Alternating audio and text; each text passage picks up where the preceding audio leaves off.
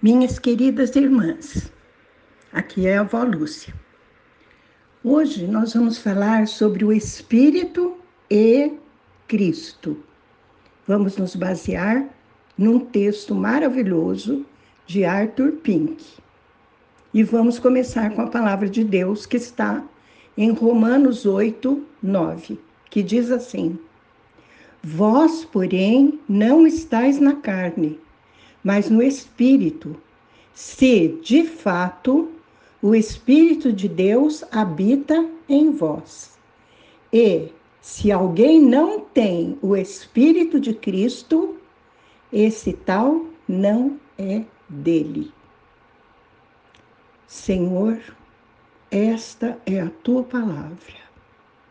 Concede-nos a graça da revelação do profundo conteúdo contido nela, meu Pai querido. Que ela possa ser vida para nós e dirigir as nossas vidas. Isto te pedimos em nome de Jesus. Amém.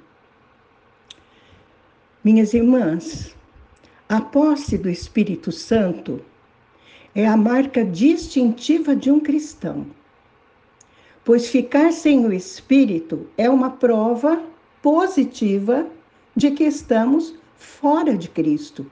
Vejam o que diz.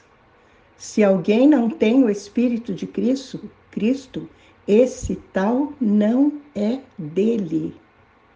Não é dele. Palavras temerosas. E se não somos de Cristo, de quem somos? A resposta deve ser de Satanás, pois não há um terceiro possuidor de homens. As pessoas ou são de Deus ou são de Satanás. Não tem outra opção. No passado, todos nós éramos súditos do reino das trevas, escravos de Satanás, herdeiros da ira, quando vivíamos no pecado. Já falamos muitas vezes sobre isso. As grandes perguntas que cada um de nós, cada uma de nós precisa responder com precisão são: fui tirada dessa terrível posse? Fui trazida para o reino do querido Filho de Deus? Fui feita herdeira de Deus e fui habitada pelo seu Espírito Santo? Perguntas muito sérias, minhas irmãs. Nós temos que fazê-la e meditar e encontrar a resposta. Observe que o Espírito e Cristo andam juntos. Se temos Cristo como nosso redentor, temos o Espírito Santo como nosso habitante. Mas se não temos o Espírito, não somos de Cristo. Podemos ser membros de sua igreja visível, desse pessoal que vai à igreja, que às vezes é membro de uma igreja, que trabalha na igreja, que ora na igreja, mas não é da igreja, não é convertido, não é da igreja invisível.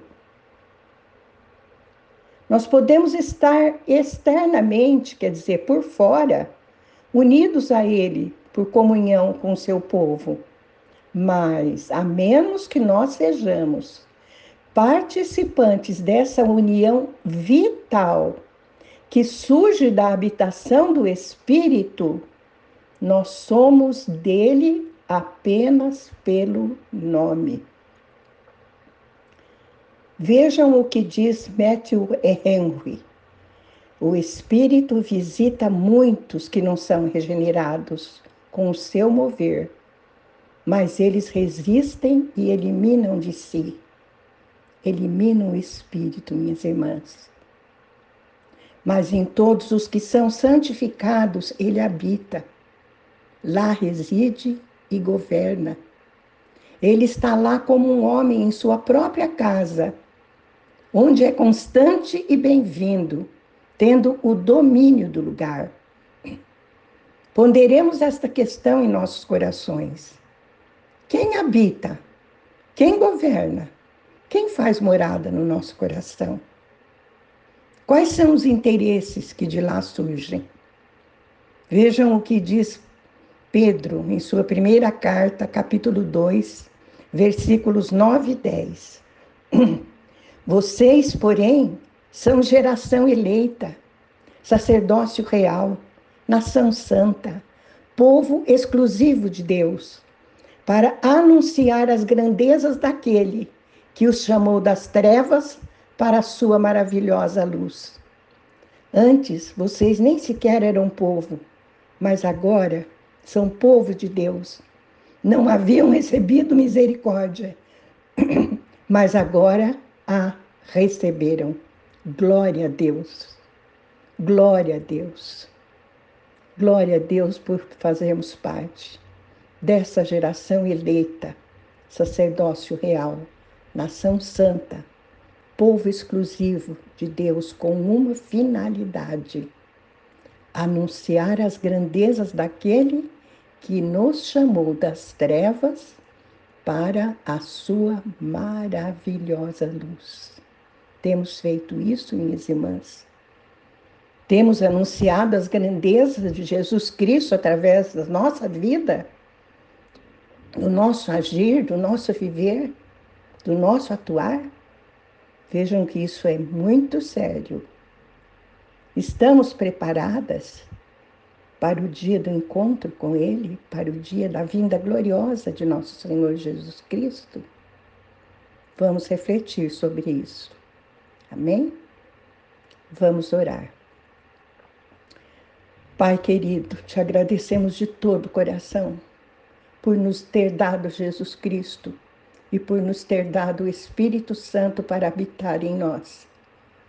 E habitando em nós, nos conduzir, nos dirigir, engrandecer ao teu filho, Paizinho querido, para que ele seja louvado, reconhecido e para que muitos sejam atraídos para ti. Torna-nos, Senhor, essas pessoas que anunciam as grandezas, as tuas grandezas, a ti que nos chamaste das trevas para a sua maravilhosa luz. Isso te pedimos em nome de Jesus. Amém.